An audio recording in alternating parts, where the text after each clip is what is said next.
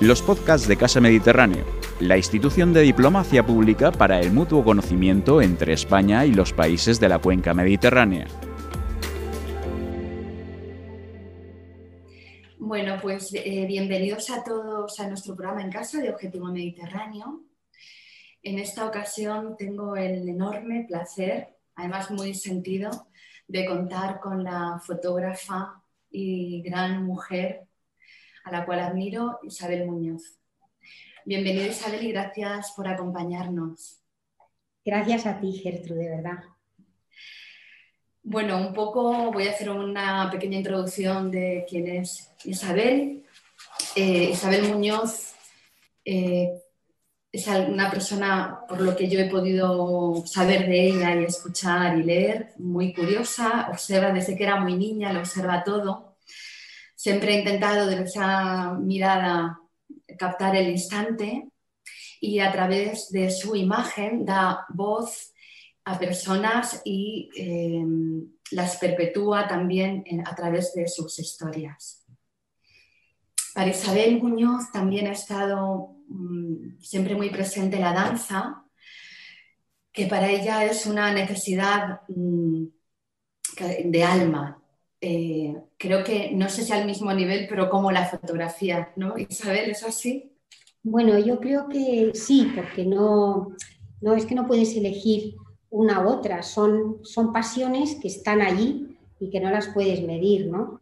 Y, bueno, realmente gracias a la, a la fotografía eh, hago vivir la danza y, y al revés, ¿no? O sea, que sí que utilizo la danza como, como una forma de, hablar de nosotros, ¿no? porque de la misma forma que nacemos bailando, morimos bailando y vivimos bailando. ¿no? Entonces, sí. es para mí. Y, el cuerpo, ¿no? El cuerpo, esa forma de, de hacernos llegar y sentir con, con, esa fuerza, ¿no? Con esa crudeza también muchas veces, con esa poética también con, ese dramatismo ¿no? y con, todas esas características de tu fotografía tan importantes. Sí, es que, es que también el cuerpo habla de, nosotros, ¿no? del ser humano, la forma de, mover, ¿no? Entonces, bueno, pues eh, he encontrado que a través del cuerpo puedo contar muchas cosas, ¿no? El cuerpo es muchas veces un libro de lo que, de lo que somos, de alguna manera, ¿no? Bueno, Isabel Muñoz, de 1999 y 2004 fue premio Foto Press. En el 2009 recibe el premio Foto España, también medalla de oro al mérito de las bellas artes. En el 2016 es mm, premio nacional de fotografía. Como has dicho, eh, para ti el cuerpo es como un libro abierto. ¿Cómo, ¿Cómo te relacionas con él? ¿Cómo te relacionas con ellos? ¿Los observas? ¿Te hablan? ¿Los traduces? Bueno, la verdad es que depende también de cada, de cada tema, ¿no? Pero, mm, bueno, primero mm, me gusta saber qué es lo que quiero contar, cómo lo quiero contar y luego siempre abordas al otro mm, de la misma forma de alguna manera, ¿no? Porque porque bueno, observas al otro como te gustaría también que te observaran a ti, ¿no? Sobre todo con mucho amor, con mucho respeto. Procuro saber todo lo que pueda de, esa persona, ¿no? Para, conocerla más. Y, yo creo que es como un paso a dos, un paso a dos de baile, es un paso a dos donde, donde hay un diálogo, donde, donde el cuerpo, el alma y el amor juegan allí y, y bueno, cuando, cuando consigues que ese, ese momento mágico que te lo dan, que es un momento, fíjate, yo lo digo siempre, es de gran generosidad del otro, ¿no? Cuando se te da, ¿no? Porque ponerte delante de, una cámara eh, impone de alguna manera, ¿no? Entonces, bueno, pues ese, ese respeto y ese amor yo creo que, que el otro lo capta de alguna manera, ¿no? Claro, es de ida y vuelta, ¿no? Imagino. Y, fíjate tú que yo nunca pensé ¿no? que, iba a hacer naturaleza, por ejemplo, ¿no? Y te das cuenta que esa forma de, relacionarte funciona también con la naturaleza. A mí me ha pasado con los grandes simios, con los, con los caballos, bueno, con, en, el mundo marino la verdad es que te cuesta más, pero he tenido la suerte de contar con Aifutaki. Pero vamos, que te quiero decir que esa relación eh, lo, acabas consiguiendo porque están los sentimientos por medio y, a veces no, te hace falta. Yo digo que hay, que hay como un lenguaje universal, ¿no? que de repente te encuentras hablando en, eh, una tribu de Etiopía eh, y te están entendiendo de alguna manera y es el lenguaje corporal, ¿no? el lenguaje universal. O sea que... ¿Y estableces vínculos con estas personas con, que te vas encontrando a lo largo de todos estos años? Bueno, se establecen vínculos muy fuertes porque son personas que se abren a ti de alguna manera, ¿no? Son vínculos que a veces son de ese momento, ¿no? Eh, aunque luego en tu corazón esos vínculos siguen, ¿no? Y hay otros vínculos que puedes mantener eh, de, otra forma, ¿no? Pero ese vínculo que se ha creado en ese momento, ¿no? En el que eh, has hecho esa imagen para contar algo, para dar voz a algo, ese vínculo se queda en tu corazón para siempre, de alguna manera. Y, sigues viviendo. Y la memoria hace que revivas todo, todo eso, ¿no? Entonces, bueno, yo creo que, es importante porque es una forma de vida, nunca vuelves a vivir eh, la vida de la misma forma. Vamos, tú que además has, conoces Gervasio, por ejemplo, te lo habrá contado también, ¿no? Conmovedor. Mm. Claro, que después de cada trabajo, después de cada relación, porque él además se relaciona con, con, ellos de una forma eh, muy entrañable, ¿no? Nunca vuelves a ser igual, ¿no? Pero vives, con ellos. Hay un gran, compromiso personal y de alma en cada una de las de, los proyectos, ¿no? que... sí, son, pero yo creo que son compromisos de vida también, ¿no? y, el, cada proyecto forma, forma parte de esa, de esa vida, ¿no? Y lo que tú decías antes, ¿no? De, lo importante que es el... Y para mí lo fue, ¿no? En el momento en que yo me di cuenta de la importancia eso que tiene, que tiene la imagen, ¿no? El, poder dar voz de alguna manera y poder eh, cambiar las cosas, eso es, eso es un verdadero porque una de tus constantes también es el compromiso social que tienen tus trabajos con el compromiso ecológico, ¿no? que un poco también es eh, hacia donde queremos llevar hoy esta parte de la fotografía que también está vinculada a ti y a, tu vida. ¿no? Eh, aunque siempre, siempre con esa búsqueda de, la belleza ¿no? permanente en todas, en todas tus obras. es que siempre lo he yo creo que mm, eh, para que haya luz tiene que haber oscuridad de alguna manera, ¿no? Y, hasta, eh, lo digo siempre, de verdad, hasta en los momentos más duros, los momentos más oscuros, em, la luz existe y, me gusta buscarla y me gusta compartirla, ¿no? Y, y, yo creo que el ser humano no puede vivir sin soñar y lo que sí que me ha dado, bueno, la experiencia de todos estos años es que a través del arte, a través de esa belleza, a través de, esa forma de contar, puedes dar voz de una forma muy potente a, muchas historias, a muchas cosas. Y, en este caso, bueno, pues se planteó, bueno, yo no puedo hablar de nada que no, que no ame de alguna manera y, y bueno, yo no sé, hablamos, ¿quieres que empecemos a hablar de lo de agua y de lo del Mediterráneo?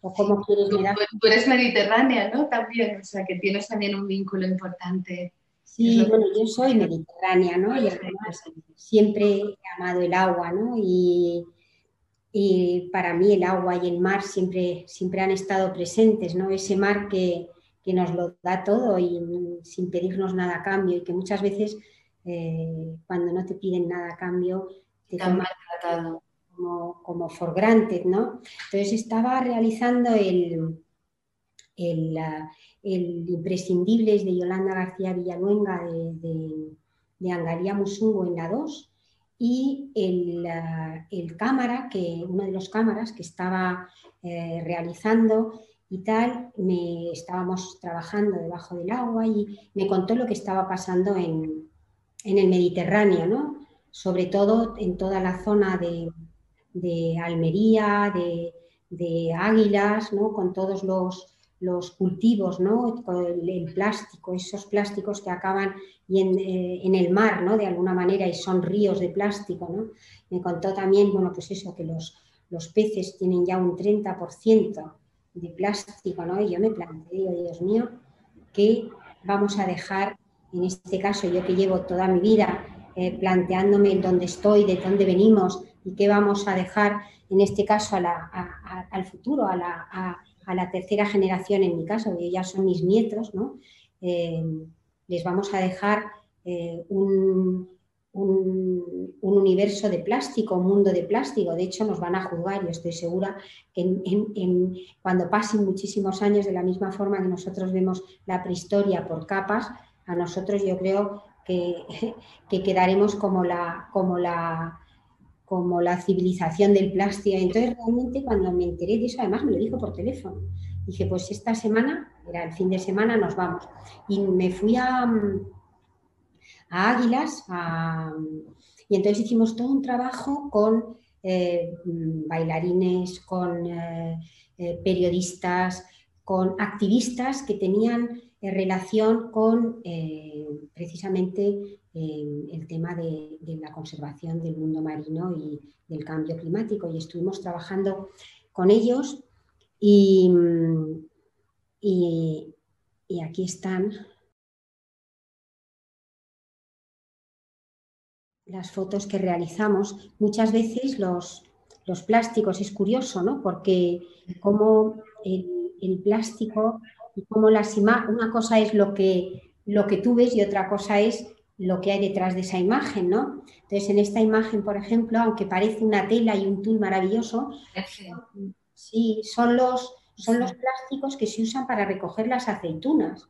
Y de la misma forma que, que nosotros ahora lo estamos viendo con esa belleza, los acaba siendo ya no solo por la contaminación, sino que acaba siendo trampas mortales para los propios peces. Ellos no son capaces de distinguir y de hecho yo he visto verdaderos maravillosos paisajes marinos que cuando te acercas dices, Dios mío, si esto no es una anémona, esto es un plástico, pero claro, yo soy capaz de, de reconocer ese plástico y sin embargo los animales no. Y entonces estuve trabajando con... Luego hay otra cosa que, que me, encanta. Yo soy una romántica y me encantan los corazones.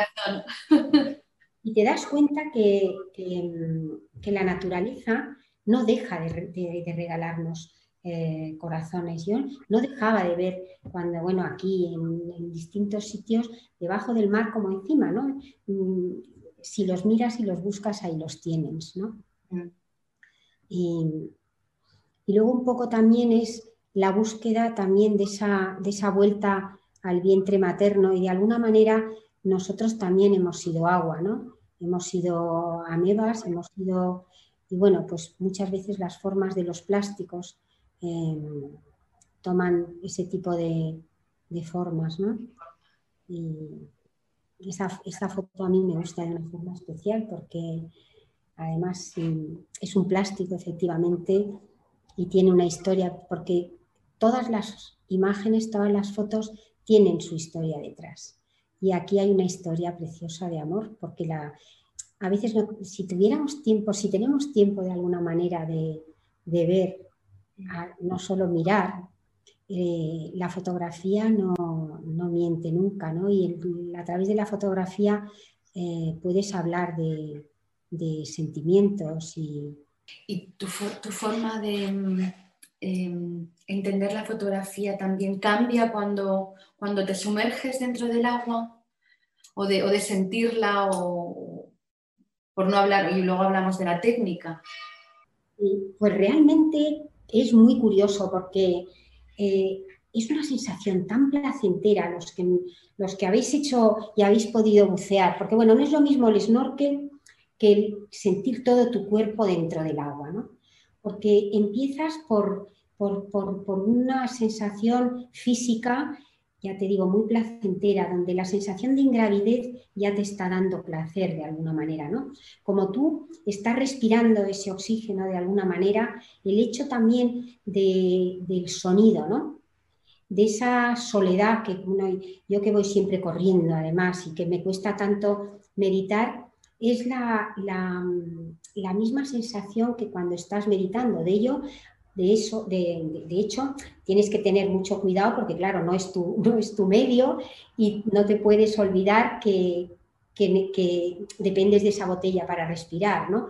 Pero eh, esa sensación de volar que, bueno, que, yo tenía de joven, tal, que, que soñabas que volabas y todo eso, bueno, pues esa sensación la tienes cuando estás debajo del agua. ¿no? El hecho de poder ver un paisaje, porque son los mismos paisajes que tenemos fuera que antes han estado cubiertos de alguna manera, y el poder llegar y tocar una, una es como si, eso, si volaras y puedes tocar una, una, montaña o puedes meterte dentro de un iceberg realmente es, es una sensación muy placentera. Y luego el hecho de fotografiar yo tengo que confesar que a pesar de todos los años que llevo buceando, yo no soy una buena buza, porque yo solo buzo para hacer fotos. Pero bueno, mm, y eso ya es, ya es importante.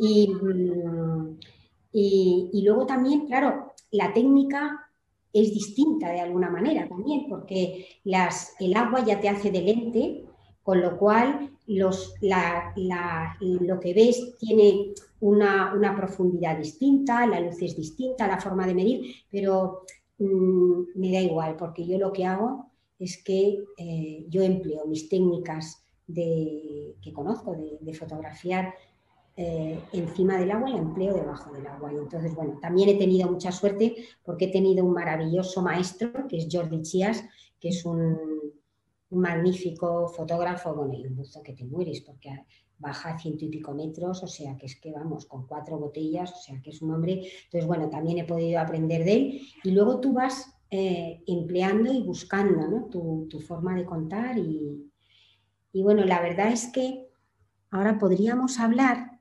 ¿Cómo haces para mantenerte firme en el agua? Para que ah, la fotografía te salga, claro, sin movimiento, ¿no? Porque eso me parece. Oh, sí, bueno, es que lo Sí, no, no, eso ya es, es, complicado, pero lo que hago es sobre todo me lastro mucho para hincarme dentro del suelo y para estar allí sin moverme, para no levantar, em, para no levantar el sedimento.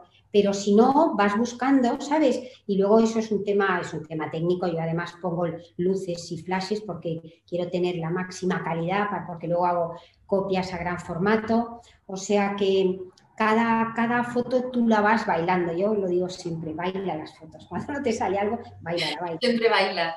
Sí, sí. Pero vamos, que, depende. Si puedo, me, me, hinco y si estoy a mucha profundidad, entonces buscas, ¿no? Pero vamos, que te ayudas con, la técnica de, de alguna manera, ¿no? ¿Y como cámara qué utilizas? Pues mira, utilizo Canon porque y luego también lo que utilizo una carcasa, porque eso sí que es importante. Tienes que tener una carcasa con un dome, que es como ese objetivo gigante para que te dé la máxima calidad. Y luego, pues sí, utilizo eh, Canon, que, mm, porque también necesito la máxima calidad. Quiero no solo tener la máxima calidad a la hora de hacer em, eh, lo que es la imagen, utilizo una Canon 1DX Mark IV y uno de X también. Y luego ahora estoy ya con ganas porque acaban de sacar una cámara que es la, la C70 en cuanto saquen la carcasa para poder tener vídeos, claro, la calidad. Sí que, mm, además yo no soy de aconsejar, ¿no? Pero eh, cuando vas a, mm, bueno, siempre que puedas, ¿no? Tienes que usar el, el, material que te dé la máxima calidad que puedas según también tus, tus, eh, bueno, tus, tus, posibilidades y también según lo que vayas a sacar, ¿no? Pero yo sí que tengo, tengo mm, pero luego además hay mucha postproducción y, me gusta que las fotos eh, sean, pues eso. Que otro tema también para hablar, el tema de tu postproducción, de las técnicas que utilizas. Pues para mí eso, eso es importante porque es como para un pintor la última pincelada. Claro, Desde que te desprendes de la pieza y es muy importante porque yo además soy una persona que necesito tocar. ¿no? Entonces, claro, no solo tocas con las manos, tocas también con los ojos. ¿no? Entonces, la decisión también de cómo vas a realizar, ya no solo el momento de realizarlo, sino cómo vas a traducir esa imagen y dónde la vas a traducir y cómo la vas a traducir. Eso es importante, porque no es lo mismo, bueno, y tú lo sabes, y además estamos detrás de ese panel maravilloso de, pan de, oro, ¿no? No es lo mismo una superficie de un papel de acuarela que un papel de acuarela washi japonés, o sea, es que es tan distinto, o un papel varitao que es todo frío, ¿no? O sea, que depende, son, son como, yo, yo, creo que son como otros lenguajes que añaden eh, precisamente a lo que tú quieres contar antes de que, de que lo termine el espectador, que es el que realmente eh, termina esa imagen. Si no hubiera ese espectador, esa imagen no existiría. Y una, y una pregunta de conservación. A nivel de marcado también, ¿tú estás también presente o aconsejas, ¿no? O sea, el tipo de cristal, el tipo de marco, porque ese todo acaba también, ¿no? Con esa foto colgada en una... además, fíjate tú, hay dos temas. Un tema muy importante que lo has tocado tú, que es el tema de la conservación, y está el tema estético también, ¿no? Claro, todo lo que toque una foto, ya lo sabes tú bien, tiene que ser sin ácido, ¿no? Y luego, me gusta decir cómo a mí me gustaría que se marcara, pero yo dejo también libertad a, esa persona, ¿no? Para, para que, pero sí, sí, a mí yo tengo mi forma de enmarcar, es además una forma muy sencilla. Y luego, a nivel de conservación, que eso es muy importante, yo creo que, sobre todo, yo creo que también a lo mejor es una cosa de edad también, ¿no? La platinotipia, que es una de las, es la, una de las técnicas que, ¿no? Eh, a nivel conservación, claro, el platino es eterno, ¿sabes? Y el platino también lo que te hace ya no solo que el, papel, o sea, te dura como una acuarela, ¿no? Dura el tiempo que el papel donde tú lo has hecho dura de alguna manera, ¿no? Porque ya te digo que lo que es el platino... No, Sin exponerlo a la luz, claro. Bueno, eh, claro, no puedes exponer, es como una acuarela. Claro. de acuarela, si tú les pones directamente a la luz, pues... pues el color pero realmente si no se expusiera, eh, así como la plata tiene una fecha, el platino mm. eh, es eterno. Bueno, y luego nunca dos copias son iguales, es imposible conseguir, que a mí también eso, a mí me, interesa mucho, sobre todo eh, por el momento que estamos viviendo. Estamos en un momento donde, donde llegas a la máxima calidad, incluso una calidad que ni el ojo humano es capaz de... Entonces, bueno, y llegas al a poder repetirlo tantas veces y el hecho de, que, de alguna manera eh, son prácticamente copias únicas al final, porque nunca son dos iguales. Y esa, parte como, como de también como de Kinsui de alguna manera, ¿no? que, que buscas la perfección, aunque, aunque, bueno, ¿dónde está la perfección? ¿no? Y esa imperfección dentro de la perfección, pero bueno. Las imperfecciones. Entonces eso, es, también es, interesante. Interesante. Eh, y bueno, ibas a hablar creo que de tu serie también que te llevó a, dentro del mar Mediterráneo, te llevó a Gerona, ¿no? ¿Fue así?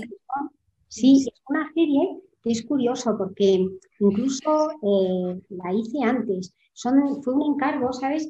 Em, que a veces se hacen, pues eso, uno al año, ¿no? Y te encargan a un fotógrafo hablar de, de, una provincia, en este caso era Gerona.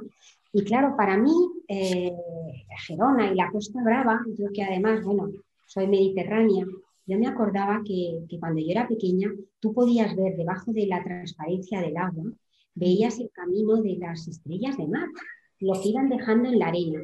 Y dije, para mí, Gerona, Gerona es agua. Y entonces tuve la oportunidad de, de trabajar con, con todas aquellas personas que se dedicaban a través del deporte, eh, tenían una relación con el agua. Y fue muy interesante porque estuve trabajando en el centro de alto rendimiento en Gerona y con familias enteras, que pues ya desde el abuelo había, había, entonces trabajamos debajo del agua. Y, y ahora, ahora te las voy a enseñar porque pasó algo muy bonito, que es esta foto, ¿no? Y, y descubrí algo mágico debajo del agua, ¿no? Y es que, bueno, estos son eh, dos jugadores de baloncesto, de, waterpolo, perdona, muy buenos además, y que se acababan de hacer novios, ¿no? Entonces ya sabes tu primer amor. Y, en el agua pasa algo muy curioso, que, que claro, tú miras, pero no ves. Entonces descubrí toda una serie de miradas maravillosas entre ellos, porque claro, cuando estás saliendo por primera vez y es tu primer amor, muchas veces no te atreves ni mirar al otro. Y entonces de repente debajo del agua descubrí unas miradas que ni ellos sabían que las estabas captando tan bonitas. Entonces, bueno, pues mm, esa a mí me gusta. Totalmente desinhibidas, ¿no? Claro, totalmente, totalmente. O sea, que por eso me gusta, ¿no? Eh, esa mirada que es tan limpia de alguna manera, ¿no? Que, ¿sabes? No lo ves, para mí habla de que son... Y entonces, bueno, y bueno, estos son, claro, tres generaciones, eh, hasta el pequeñajo, ¿no? Entonces, bueno, es toda una serie que, el amorino, entonces, y esta pareja, ¿ves? Que maravillosa también, fue profesor, entonces, bueno, fue, fue bonito la, y fue como, ¿sabes? Fue lo que, lo que vino antes de de, este mundo que además lo he descubierto y además como soy obsesiva, pues no paro de, ver imágenes debajo del agua. Debajo del agua. Bueno, me contabas que, que, te llevó a sumergirte un encargo que te hizo el diario El País. Sí, fíjate que además es una historia bonita porque eh, a mí, yo, mira que soy, soy obsesiva, ¿no? Y, a mí me gustan los encargos porque es una forma de, salir de tus obsesiones, ¿no? Entonces me encargaron, sí, era, era, era una época maravillosa porque tuve además seis meses para realizarlo, me encargaron los em, deportistas españoles que iban a, a Sydney, ¿no? Entonces yo vengo de una generación donde, claro, no teníamos los medios eh, que hay ahora, esas máquinas de poder fotografiar y hacer vídeos debajo del agua. Y entonces yo siempre tuve curiosidad por qué hacían los jugadores de waterpolo debajo del agua cuando no les veíamos y las em, bailarinas de sincronizada. Y entonces dije, pues esto ya lo sabes. Entonces eh, me propuse aprender primero. Fue un regalo porque aprendí a bucear que con botella. Te encanta aprender además. me gusta, me gusta muchísimo, ya te digo que sigo, ¿no? Y, luego eh, aprender lo que es la fotografía debajo del agua, ¿no? Entonces fue un doble regalo, porque además, fíjate que, ya te digo que yo no soy una buena buza, pero siempre que buceo es para hacer fotos. Entonces es algo que llevo como muy unido y es un regalo, o sea que es un regalo además que debo al país como muchos otros porque realmente en gran parte me, me he formado en muchas cosas como fotógrafo con ellos de alguna manera. O sea que sí, es una historia, es una historia bonita de los orígenes. Sí. Y, luego hablando del Mediterráneo, si te parece, podríamos ir a hablar de Mar y Piedra, que fue, sí, fue una exposición que organizó el Instituto Cervantes en París y que comisarió Cristian Coyol sobre, sobre el Mediterráneo. Y realmente me gustaría hablar porque es una forma de rendir homenaje a Cristian Coyol, que para aquellos que no lo conocéis, es la persona que ha permitido eh, dar voz a, bueno, a todos los fotógrafos, a muchos de los fotógrafos de mi generación. De hecho, es el que ha dado a conocer la fotografía, nuestra fotografía fuera de España, pues desde Cristina García Rodero, eh, Alberto García Lix, Ricard Terré, Virgilio Vietti, em, em, eh, Castro, bueno, tantísimos, ¿no? Y, Sí, mira, Cristian Coyol fue eh, el fundador de la agencia BU. Y lo mismo que hizo con, los fotógrafos y la fotografía española, lo ha hecho con la fotografía china y la fotografía en el mundo entero, ¿no? Y, mm, ahora eh, él lleva en, eh, Camboya, inauguró un festival sobre la fotografía camboyana, porque además es un país que compartimos también con Gervasio, porque llegamos a la vez en el año 96 los dos a ese país y claro, eh, nos enamoramos del país. Entonces conocimos lo que era el país después de Pol Pot, cuando Pol Pot acababa de dejar Phnom y estaba en los templos a tres kilómetros del, principal, son 240 kilómetros cuadrados de templos, imagínate y eh, un país totalmente devastado por la guerra.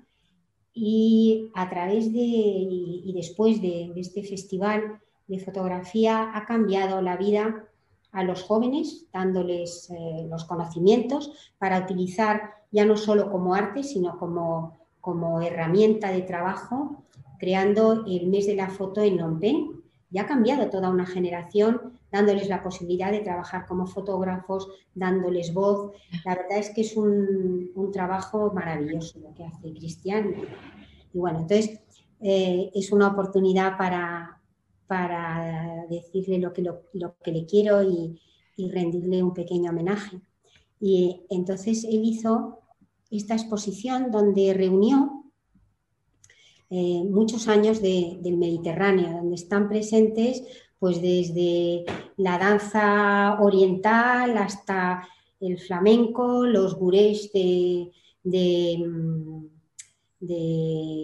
Turquía, el Cairo, em, todo lo que es la cuenca del Mediterráneo, que bueno, me ha fascinado y me sigue fascinando, ¿no?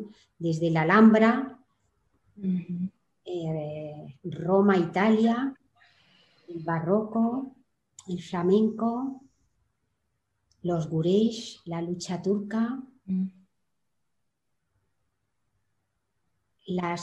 es curioso porque, y esta la, añadió a la exposición, porque te das cuenta cómo el arte viaja de alguna manera, ¿no? Y cómo unas fotos hechas en Brasil con máscaras precolombinas pueden tener una similitud tan grande con las islas célebres, ¿no? Y te preguntas, ¿no? ¿Cómo, cómo ha habido ese diálogo, ¿no? ¿Cómo, ¿Cómo, nos hemos movido de alguna manera, ¿no? Entonces me gustó esa elección de las pirámides, o sea que esta es la pirámide de Saqqara, que ahora ya no la podemos ver porque cuando se derrumbó, cuando la estaban restaurando, ya. Y bueno, entonces es un poco un recorrido por el Mediterráneo, claro. Eh, y, de, allí nos vamos a, otro proyecto que hay con el Mediterráneo y también la posibilidad de, hablaros de François Cheval, que es otra persona a la que debo muchísimo y que tiene una historia bonita.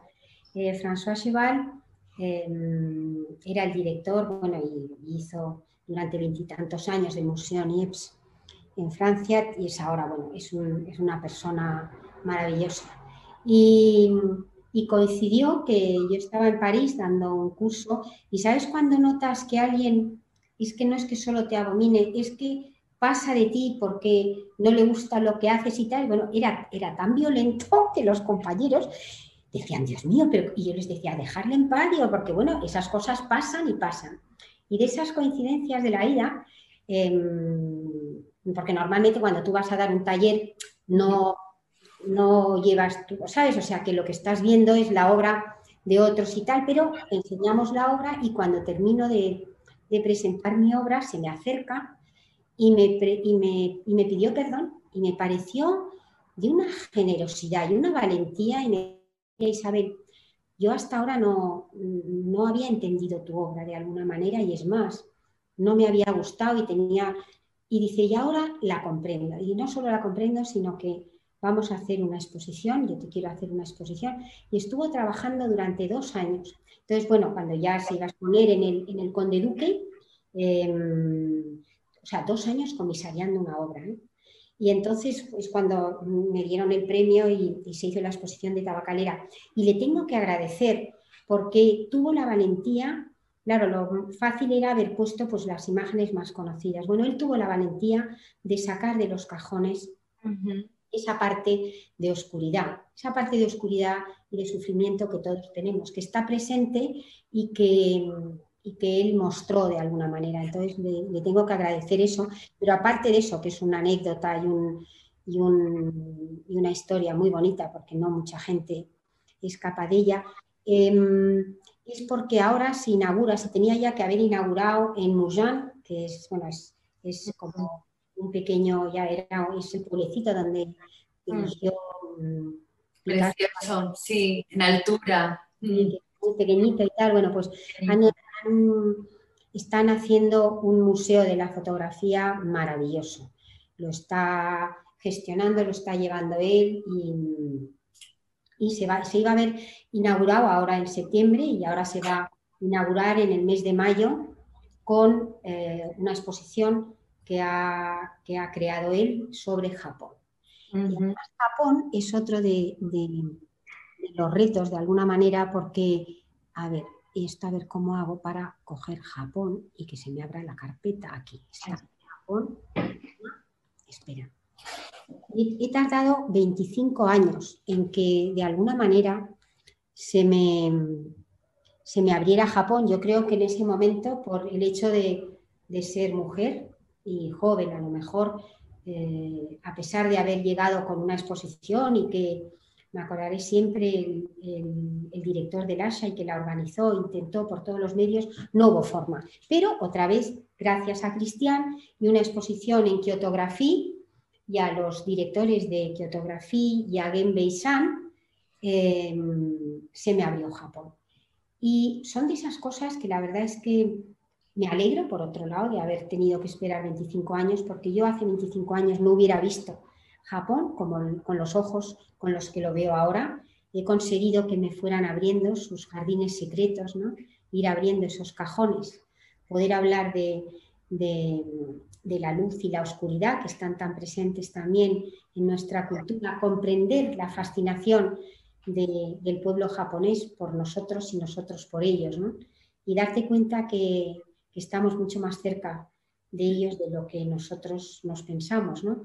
Yo creo que ellos aman de la misma forma, con la misma intensidad, ven la vida con esa luz y con esa oscuridad que también está tan presente en nuestra cultura. Y la única, la única diferencia es que, claro, ellos mm, tienen una forma distinta de, de poderla expresar y nosotros somos como una botella de champán que también tenemos la suerte de poderla expresar de, otro modo. Entonces, cuando logro entrar en Japón y que me, aceptaran de alguna manera, eh, me planteo cómo lo voy a contar. Y entonces eh, lo que quise es precisamente eh, ir a los orígenes, a los orígenes a través del agua, a los orígenes a través de su mitología y retomar ese tema que yo quería haber hecho, que era el tema del, del buto, esa eso que yo pensé que era una danza y que es un movimiento sociopolítico que nace después de la Segunda Guerra Mundial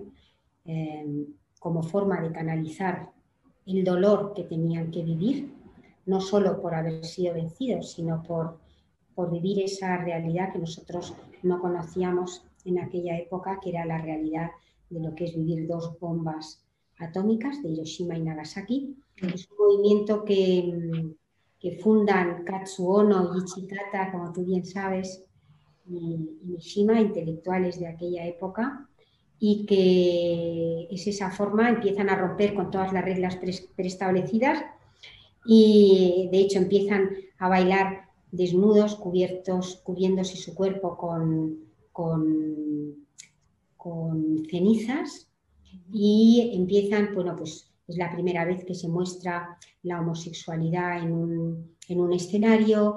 Eh, Katsuono se enamora de la Argentina porque, yo fíjate tú, es curioso, hasta hace poco yo no sabía que, yo siempre pensé que se había enamorado de la Argentina platónicamente, hasta que me enteré que no, que es que se había enamorado porque por primera vez vio bailar la muerte en un escenario. Desde entonces, bueno, él empieza a bailar vestido de mujer. Y entonces empecé a trabajar eh, con ellos y eh, estaba buscando la diosa de la luz, que tiene una historia muy bonita, muy parecida a la nuestra. Y yo quería eh, buscar una Materasu para trabajar con ella, con la historia y tal. Y entonces Yusuke Nakamishi, que, que es la, persona que me, que me, introduce a Genbei-san, me presenta a, eh, a que es una japonesa, una mujer japonesa que tiene dos recordines de apnea y que tiene una forma de relacionarse con, ya no solo con el agua, con el mundo marino, muy, muy especial. Ella además, como no tiene botella, los mamíferos y los peces la aceptan como uno más, juegan con ella y, realmente fue, fue un descubrimiento maravilloso. ¿Ves lo que te comentaba de los corazones? Como, como la, para la, la, naturaleza de regalarnos corazones, ¿no? Y como, como, como comentábamos en, en, la entrevista de lo de la naturaleza con el país, es verdad, si la naturaleza es amor, cuidémosla un poquito más. Démosle amor. Nada, esto es bueno, es una historia también que como tampoco quiero extenderme sobre... Este es un, este es un autorretrato porque es un bailarín de buto y yo cuando tuve, tuve un accidente que me partí la columna y me, me visualicé y cuando estaba en el suelo yo sabía que me había partido la columna y bueno, dije, no, no, no me toquéis, no me toquéis. Y bueno, estuve, entonces eh, quise hacer ese. Yo no, fíjate, tú es curioso como me he pasado toda la vida eh, rechazando de alguna, en mi caso, eh, porque me encanta el autorretrato en muchos otros compañeros, pero ahora con la edad que tengo es como si tuviera una necesidad de, dejar algo como más, más físico tuyo de alguna manera, ¿no? Y entonces, bueno, pues este fue uno de los autorretratos que estuve trabajando con las tres generaciones de Buto. Es curioso porque mm, él tiene, tiene y tantos años y, mm, eh, compartió cuando, cuando Katsu Ono hizo su, vamos, el, este, el, performance como más conocido y tal de él, él estaba también en el teatro trabajando con él. Y estas fotos eh, anteriores que daban una sensación, claro, de una ingravidez, no están tomadas en el agua, están tomadas... No, hay unas que están tomadas en el agua, que esas son las que se ven. Sí, pero la anterior, claro. No, esto no, esto está hecho... Mm, son totalmente ingrávidas también, o sea, logran, sí. Eso lo logran ellos, ¿sabes? Porque mm, realmente Mm, lo comentábamos ¿no? ayer, pero em, yo que siempre pensé que era una danza y te das cuenta que es un, es un movimiento sociopolítico y además es un movimiento de introspección dentro de cada una de las personas. ¿no? Y, cuando son capaces ¿no? de llegar a ese... ellos son muy creyentes, ¿no? Entonces, no solo trabajan con la vuelta al vientre materno, sino también trabajan con la muerte, ¿no? Con, con ese pasaje, ¿no? Ese momento que, cuando dejamos de ser materia y nos convertimos en otra cosa, ¿no? Y, bueno. Y esto es para hablar también de otro, eh, rendir homenaje a Yoshito Ono, que yo, fíjate tú, que no, cuando me hablaste de, de Juan Carlos Soler, que además es curioso, he estado investigando, y él fue justo la época a la que él tuvo acceso cuando a mí se me cerraron las puertas. Pero en uno de los últimos viajes, es curioso, tuve la oportunidad de entrar en ese Santa Santorum que él conoce bien, que es, era el estudio y la casa de, de Katsuono, que lo mantienen como cuando él lo dejó, y trabajar en lo que debió de ser una de las últimas sesiones de su hijo Yoshito, porque le acababa de dar un, trombo, le había paralizado el lado derecho. Una sesión muy, muy bonita y muy entrañable porque yo iba con mis ideas y tal y me encontré con, con ese espacio donde se había parado el tiempo, donde se oían esos microsurcos de, de la época y me encontré con la que fue, la que era y ahora fue la mujer de Yoshito, que había hecho todo el vestuario de su suegro, de, ¿cómo se llama?, de, de Katsuo, ¿no? Ah. Maquillaba y se ocupaba del vestuario de Yoshito y sus dos hijas. Mm. Y entonces cuando vi que, pues, cómo estaba y tal, dije, no, Isabel, lo que vas a hacer, vas a hacer la sesión que les hubiera gustado a ellas. Entonces eso les dije, digo, y entonces bueno, y al final cuando se terminó esa sesión, le pedí porque quería de alguna manera que estuviera presente su padre. Yo creo en esas cosas. Y, entonces se vistió con, con, el traje que se solía poner su padre y lo único que no se puso porque él nunca, Yoshito nunca bailó con peluca. Y entonces hice eso y una pieza de vídeo que y luego al poco, al, poco tiempo murió. Y, y, bueno, es una historia bonita porque eh, a través de la fotografía. No es que... Muy emocionante. Y la, fotografía nos devuelve esos momentos maravillosos que no pasan nunca, ¿no? Y, ah, los perpetúa, ya existen. Eh, eso es. Mm. Y luego, eh, luego para el final, poneros lo de, yo creo que podemos poner al final lo de la crisálida, que es esa esa imagen, pues no sé qué, cómo andaremos de tiempo, ¿no? Voy a quitarle, a ver si soy capaz de quitarle el sonido. A ver. ¡Ay! ¡Ay! Horror. Bueno, no soy capaz. Pero, pero bueno, se puede poner. Yo lo llamo la creación y de hecho formó parte de una pieza que se llamó Cosmos, que se expuso en Arco, en el stand del mundo, para hablar de, la belleza de lo que fue la creación, porque nosotros éramos amebas, ¿no? Y cómo se gestó el mundo cuando era perfecto, ¿no? Con todo amor y con... Y bueno, luego la, paradoja de que es un plástico. Entonces, bueno, es un look que te va entrando en esa... cuando lo oyes de alguna manera, ¿no? Entonces, bueno, entonces, bueno ya está. Bueno, yo, no sé, para terminar, quizá Isabel todo, todo tu recorrido ¿no? durante más de 40 años, ¿no? mirando al ser humano con, con, toda su belleza y con todo su dolor y con toda su dureza. Sí, fíjate que son, bueno, son 40 años con una cámara en la mano, pero yo tengo ya 69 y, y desde muy pequeña yo me he dado cuenta que, que, me he pasado la vida recorriendo el ser humano, ¿no? de alguna manera observándolo, ¿no? Viendo esas relaciones ¿no? de amor, de, celos, de... y lo sigo haciendo. Yo hago muchas fotos sin cámara. ¿no? Yo mm. creo que, que, para mí esa, esa, pasión que siento por, por el otro y, y, eso me permite, me permite estar viva. ¿no? Y, y, para mí ese es el premio. ¿no? Me gustaría poderlo seguir sintiendo ¿no?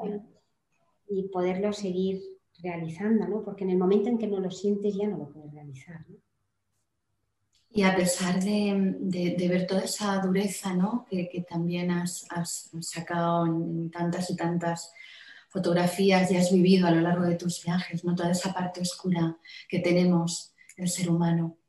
A pesar de todo eso, a mí me conmociona o me emociona, bueno, pues eso, todo ese amor ¿no? con el que nos hablas y nos traduces, porque hay escenas realmente duras ¿no? y situaciones realmente como, como fuera de, cualquier ¿no? halo de humanidad. Y a pesar de, o con todo eso que tú llevas dentro de ti en tu retina, ¿no? Como... Es que, bueno, continúas. Mm.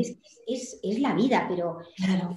Mm, fíjate que yo he aprendido con, con, la vida, ¿no? Pero cuando hablas de ese tema, por ejemplo, ¿no? Y te das cuenta de, la resiliencia mm, del ser humano, ¿no? De, y, además cómo, cómo vives, cómo se puede vivir todo con ese amor. O sea, que eso es de verdad, ¿no? Yo cuando, fíjate, cuando, cuando estuve en el, este del Congo, ¿no? En la República Democrática del Congo, ¿no? trabajando con las mujeres utilizadas como arma de guerra, mujeres que han elegido eh, que han elegido vivir cuando nosotras, yo desde luego hubiera preferido estar muerta, ¿no? Y te das cuenta que, que viven, que son capaces de sonreír a la vida y siguen luchando, ¿sabes? Mm, te dan fuerza también para, para, para relativizar y para darte cuenta, aunque hay cosas que no se pueden, el dolor no se puede, no se puede medir, como el amor tampoco, ¿no? Pero bueno, eh, ¿cómo te das cuenta que no tenemos que tener miedo precisamente a esa vida? Eh, lo que tenemos que hacer es vivirla, ¿no? Y, y, personas así, el poder conocerlas eh, y conocer esas realidades te dan la fuerza para, seguir para adelante, porque, porque la vida es eso. Seguir, seguir. Pues muchísimas gracias, Isabel, por, por todo ese recorrido, por todo ese continuar, por toda esa pasión, vamos a, por toda esa esperanza, por toda esa belleza. Eh, había leído, bueno, tú en algún momento dijiste, cuando hago fotografías no siento frío, no siento calor, no siento hambre, no siento cansancio. Yo contigo hubiera, hubiera estado horas charlando, espero que tengamos la oportunidad de hacerlo personalmente. Claro que sí, espero poder, poder tocarte y, ¿sabes? Eso, es. Y bueno, tú dices, también sueñas con devolver a la fotografía lo que la fotografía te ha dado a ti, pues mm, yo creo que, que, le has dado, has dado tanto y has dado tanto a la fotografía y a todos nosotros, que solamente es agradecerte en mi nombre y en nombre de Casa Mediterráneo, tu generosidad y tu, profesionalidad y tu forma de caminar por, por esta vida y, y por este mar el mare nostrum, el mar de todos, cuidémoslo. Sí, gracias a vosotros por darle voz a ese mar y, por todo lo que hacéis, que además, bueno, además lo, habéis hecho desde, desde, que Javier estaba y bueno y tal, pero habéis ayudado tanto en la pandemia, yo os he seguido hasta con las clases de cocina, que he aprendido un montón. nada, nada. Muchas gracias, de verdad. Muchísimas gracias y muchísimas gracias a todos por acompañarnos. Los esperamos en el próximo Objetivo Mediterráneo. Gracias y gracias Isabel. Hasta pronto. Ha escuchado un podcast de Casa Mediterráneo. Para acceder a nuestras actividades y contenidos le invitamos a visitar nuestra página web y a seguirnos en nuestras redes sociales, YouTube, Instagram, Facebook y Twitter.